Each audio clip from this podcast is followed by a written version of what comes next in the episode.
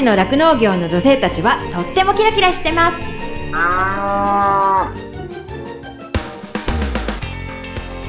広尾町で酪農家をしています。マドリンことカバキまどかです。十勝ウーマンフロンティア。この番組は農業酪農王国十勝からキラキラしている方の活動や取り組みそして魅力をお伝えしていきます。今日のゲストは十勝農協連の山崎美代さんです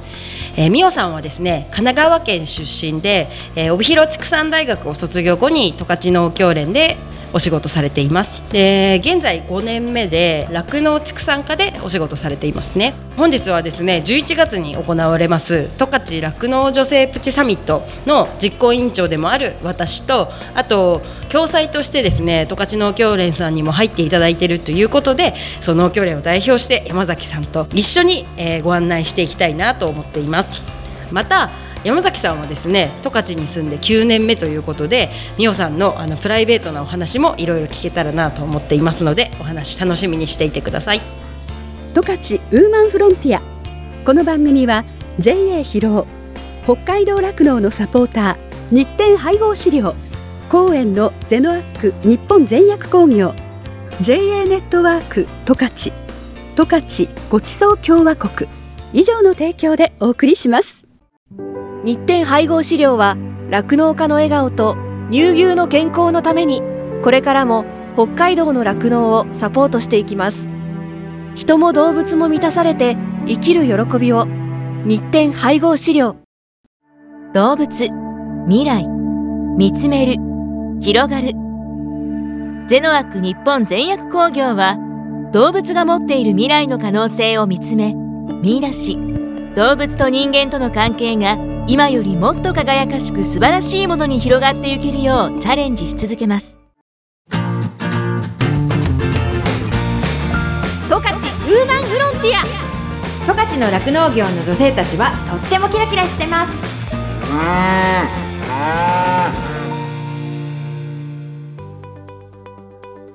今日のゲストはですね十勝農協連の山崎美代さんです今日はねあのプチサミットのことももちろんなんですけれどもあの美穂さんのね美穂さん十勝に住んでもう9年だそうなのでいろんなプライベートの話もね少し聞けたらいいなと思ってます。今日はよろしくお願いします。よろしくお願いします。はい十勝酪農女性プチサミットのことなんですけれども日にちはね11月1日水曜日に開催しますこれをなぜそもそもあの私一応実行委員長として今準備を進めさせてもらってるんですけれどもそもそもなんでこれをやろうと思ったかっていうところで、えー、2019年にですね酪農女性サミットという名前で帯広でファイナルとして開催したのが最後にその後コロナ禍になってしまって直接会って酪農家さん同士が交流したりとかお勉強したりする機会がずっと持てなくてですね。でも2019年の最後の年にやった時にお話ししたのがやっぱりその大きな集まりイベントをするっていうこともすごくいいことなんですけど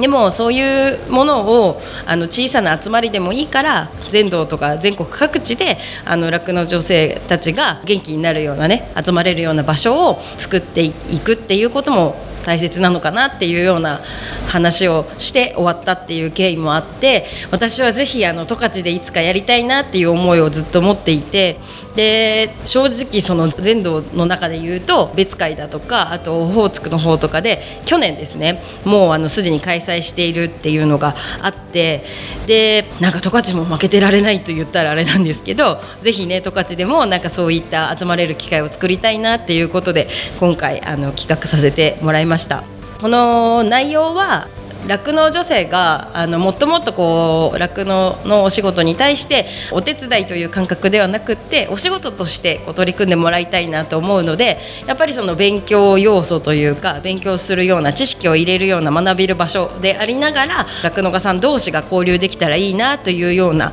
思いでプログラムを考えています。そうですね。内容的にはですね今回なんとですねあのこういうことをやりたいって私が思ってたのと、まあ、今回十勝農協連さんにも手伝うよって言ってこう協力していただいてるんですけどその他にあのエランコジャパンという輸入してきたその酪農に関するものとか薬だとかそういうものを販売しているというか代理店なのかな？なんかそういう会社の方にもご協力いただいてあの外国からね講師を呼ぶことになったんですよね。でその講師がですねまた私と同世代とか私より多分若いと思うんですけれども獣医さんオランダに住んでるブラジル出身の女性でジュリアナさんっていう方がいるんですけれどもそのジュリアナさんが孔子の研究をしてあの博士まで取ったらしいんですよね。でその先生が来て子牛のために今できることっていうことをテーマにお話ししてくださいます。今ね酪農女性あんまり良くないっていう話も結構聞いたりするんですけどでもあの子牛を元気に健康に育てていけばその子牛がねお母さん牛になった時に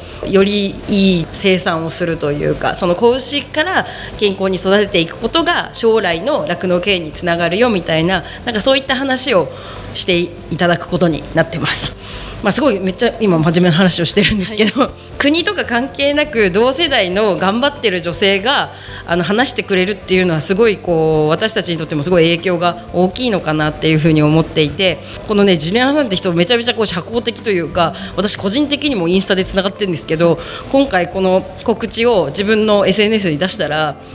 すごいメッセージが来るんですよ。でもなんか英語だから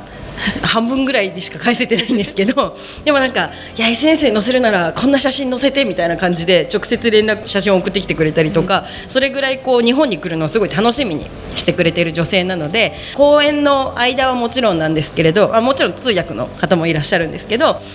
公演の時もそうなんですけどこの開催中はずっと彼女もいてくださるのでお話が終わった後にもちょっと質問したりだとかそういうこともできるのかなと思うのでぜひ注目してね聞いていただけたらなというふうに思ってます。で、まあ、昼休みはねやっぱね女性はなんせ喋りたいじゃないですか。あの初めましての人でも 喋れるっていうのが女性の特権だと思っているので、ね、昼休みはちょっと長めにとってあのお弁当も当たるんですけどスイーツとかもいっぱい用意する予定なのでねぜひそういうところも楽しみにしてもらえたらなと思ってます。で午後の時間は十勝に住む酪農女性が3人パネラーで出てもらってパネルディスカッションをする予定なんですけれども結構子育てしながら酪農のお仕事バリバリやってますっていう人だったりだとかあともうあここのね番組のゲストにも出てもらった方が3人中2人いるっていう感じなんですけど講師と向き合うとずっとお話ししてくれたあの清水町の山口あゆみさんだったりとかあとこの番組の最初のゲストですね。最初のゲストで広尾町の酪農家の奥さんですね。田辺照子さんにも出てもらいますしあと足寄町でねあの新規収納したあの帯広畜産大学卒業だから山崎さんの先輩にあたりますね、はい、はい、の筑大卒業してご主人も獣医さんなんでなんか似てますね、はい、そのご主人と一緒にあのアショロで新規収納されたっていう松山由紀さんにもあのお話を聞こうと思っています。でこういう流れではやっていくんですけれどもせっかくこういう会を開催するってことで今小さなお子さんを育ててるお母さん方にもぜひいろいろ参加してもらいたいなと思っていますので気軽にね参加できるように託児を用意しようと思ってます。で託児は申し込みの際に言っていただくというかチェックするところがあるんですけれどもそのね託児の申し込みだけはね9月いっぱいなんですよ締め切りが。なので迷っている方はね早めにあの申し込みをしていただけたらなというふうに思っています。でその他にあのお昼休みの時間になるんですけれどもいろんな企業さんがブースとして出してくれたりとかあと牛グッズを販売してくれたりもする予定なのであの牛グッズといえばあの先日ちょっと前に来てくれたあの幕別町出身の佐藤ルミさんってルビーさんという名前であの牛の、ね、布雑貨を作っている人もそうですし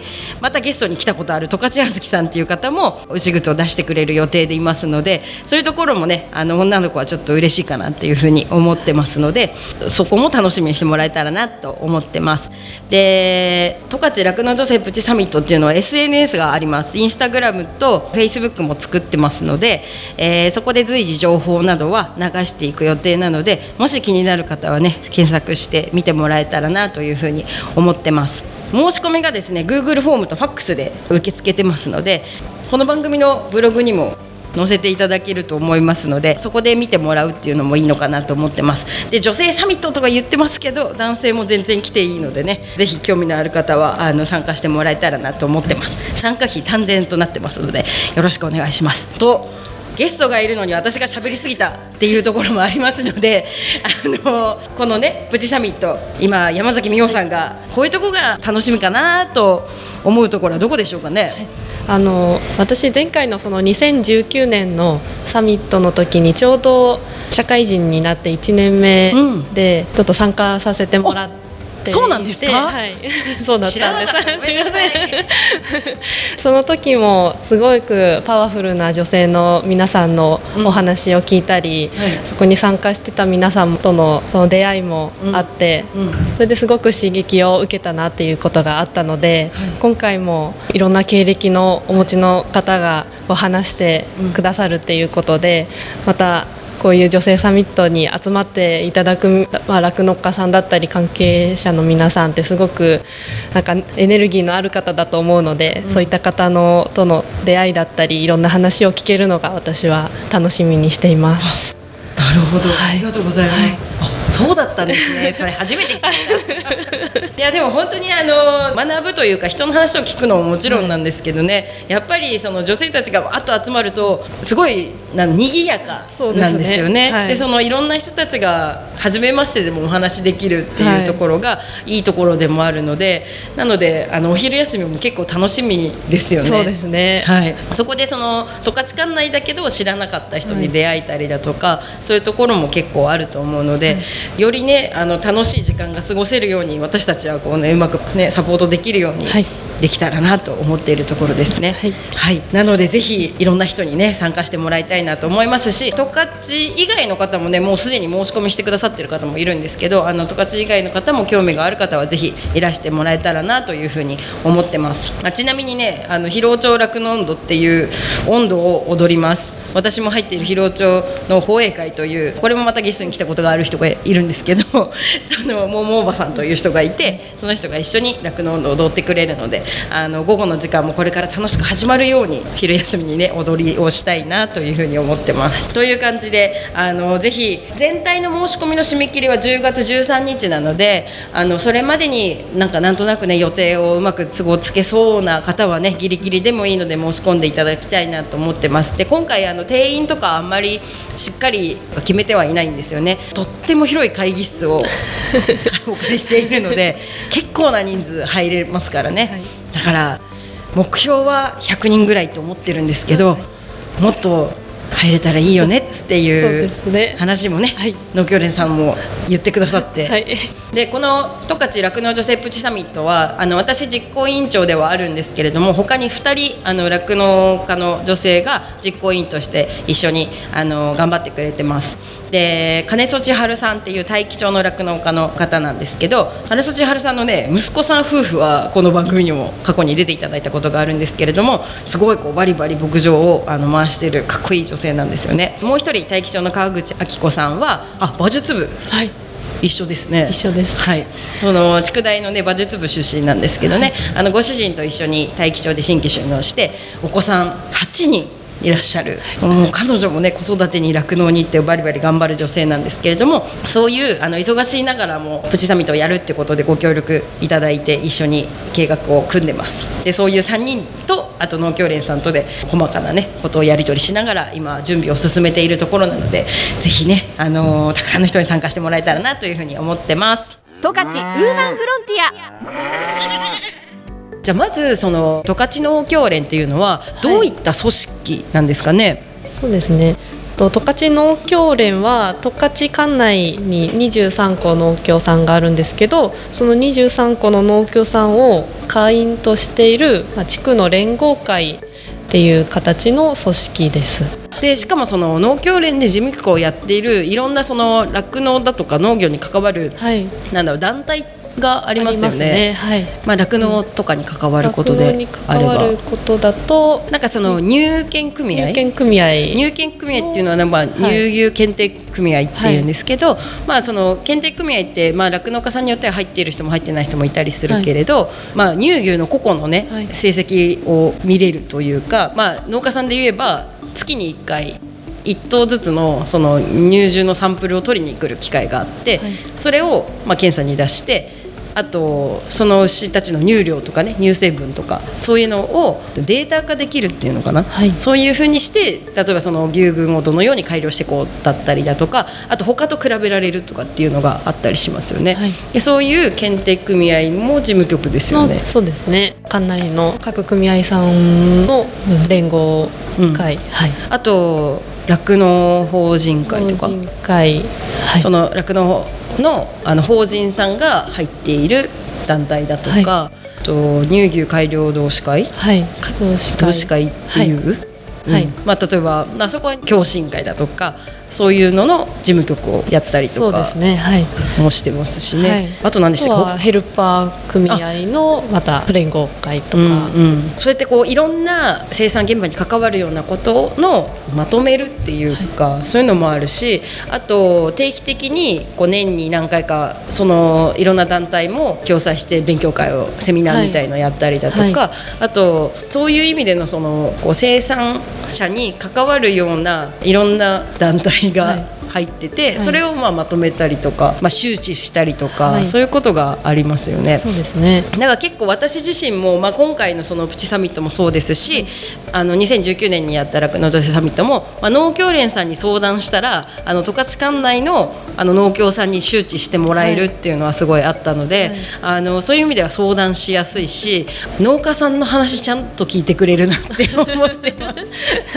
なんていうかその私たち発信のことをちゃんと受けてくれて、そのうまく発信してくれたりだとかあとね頼みやすいっていうのもあるんですけどすごいね動いてくれるので私はすごく頼りにしているところがあってでそれってやっぱりそういうこう組織としてしっかりしているからあの各農協さんにもちゃんとこう情報が行き渡ったりとかするのかなって思っているので、今回こういうふうに一緒に共催という形でやらせてもらえるのはすごくありがたいなと思ってますし、ある実行委員の中にもここに十勝農協連って名前があるから結構みんな見てくれるんじゃないとかあのちゃんとした会なんだろうねっていうふうに捉えてくれる方もいるんじゃないっていうそういう話にもなったので、すごいあの頼りにしてます。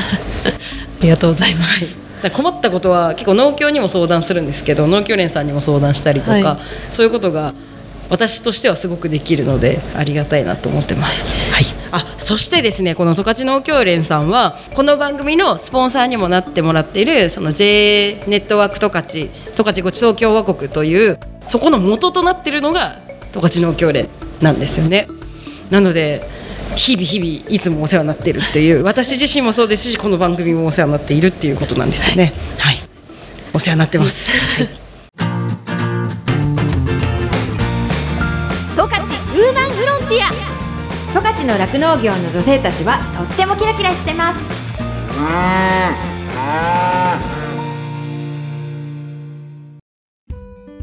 エンディングです。番組のブログもありますのでジャガのホームページからチェックしてくださいね。メッセージ応募フォームもありますのでぜひご意見ご感想もお待ちしています。再放送は毎週火曜日の夜7時から7時半です。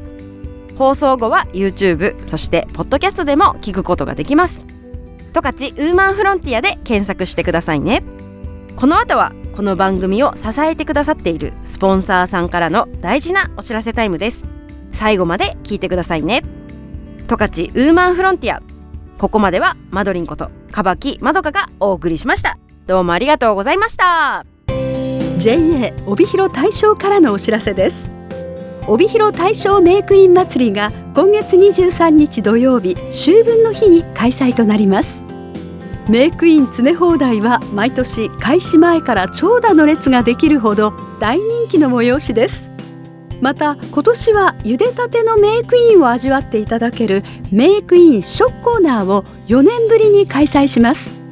他にも大正長芋大正大根豆類など JA 帯広大正農産物の特価販売芋団子やコロッケ豚汁などの販売や女性部フレッシュ水考案の料理を提供する農業の PR 食のイベントコーナー。縁日や遊具ニジマスのつかみ取りなどが楽しめる子どもワイワイ広場。JA 帯広大正のマスコットキャラクター大正野菜三兄弟のステージショー。さらにはプレゼントのもらえるスタンプラリーやキッチンカーコーナーなど子どもから大人まで十勝の収穫の秋を存分に満喫できるイベントです。開催は9月23日土曜日秋分の日午前9時から午後2時まで。雨天決行。会場は大正ふれあい広場と JA 帯広大正農産センターです。また今年もウェブで大正メイクイン祭りを開催いたします。特設サイトでは大正メイクイン祭りイベント風景の動画公開やお得なクーポンの配布を実施しております。ウェブで大正メイクイン祭りで検索してください。最後に JA 帯広大正からジャガリスナーへプレゼントです。今年取れたての大正メイクイン5キロ1箱を10名様にプレゼントします。ご希望の方は9月23日土曜日までにメールでご応募ください。メールの宛先は jaga.jaga.fm 懸命に対象メイクイン希望と明記しお名前住所電話番号を記載の上ご応募ください。なお当選の方へは9月下旬以降に JA 帯広大正から直接発送させていただきます。JA 帯広大正から帯広大正メイクイン祭りのお知らせでした。日展配合飼料から大切な子牛に 6g のおまじない。哺乳子牛用サプリメント子牛の味方のご案内です。子牛の味方は初乳に含まれる免疫グロブリンの吸収率を高めるオリゴ糖を原料とする子牛用サプリメント。免疫グロブリンは出生後の子牛が初乳を飲むことで吸収しますが出生後24時間を過ぎると免疫グロブリンの吸収ができなくなってしまいます。子牛に初乳に含まれる免疫グロブリンをできるだけ早く多く吸収させることは子牛の健康な成長のためにとても重要です。日展配合飼料の子牛の味方は初乳中の免疫グロブリンの吸収をサポートするサプリメント。使い方は簡単です。初乳に子牛の味方を一歩を混ぜて飲ませるだけ。分娩後1回目と2回目の哺乳の時にご使用ください。免疫グロブリンの吸収を高め感染症などからあなたの子牛を守ります。子牛の健やかな成長のために 6g のおまじない子牛の味方は日展配合飼料から発売中です。日展配合飼料からのお知らせでした。JA 疲労からのお知らせです。疲労町では新規収納希望者を募集しています。現在疲労町の酪農家の半数以上が新規収納者によって経営されており道内有数の新規収納受け入れ地域となっています。将来酪農家になりたい。動物が好き。酪農に興味があるなどまずは農業のきっかけを疲労町から始めてみませんか？大切なのは酪農をしたい酪農経営をするという夢を諦めないことです。サンタの町広労町があなたの夢を応援します。詳しくは JA 広労内の広労町担い手センター電話番号015585-2121までお問い合わせください。広労町は新規収納を目指す皆さんをお待ちしています。JA 広労からのお知らせでした。私自身もですね疲労町で酪農していてその仕事自体はそのまあ、冬はね寒かったりとかあと大雨が大変とか大雪が大変とかすごい大変なこともいっぱいあるんですけれどもそれでも頑張ろうっていうふうにさせてくれる牛たちとあと一緒にこう頑張れる仲間がいるっていうのがすごく大きくってそういう仲間がいるからこそ続けていきたいしここに住んでいきたいなっていうふうに感じれたところでもあるのでその人の温かさが自慢の疲労町でねぜひたくさんの人に酪農を始めてほしいなっていうふうに思ってています。動物未来見つめる広がるゼノアック日本全薬工業は動物が持っている未来の可能性を見つめ見出し動物と人間との関係が今よりもっと輝かしく素晴らしいものに広がっていけるようチャレンジし続けます日展配合飼料は酪農家の笑顔と乳牛の健康のためにこれからも北海道の酪農をサポートしていきます。人も動物も満たされて生きる喜びを。日展配合資料。十勝ウーマンフロンティア。この番組は JA 疲労北海道酪農のサポーター。日展配合資料。公園のゼノアック日本全薬工業。JA ネットワーク十勝十勝ごちそう共和国。以上の提供でお送りしました。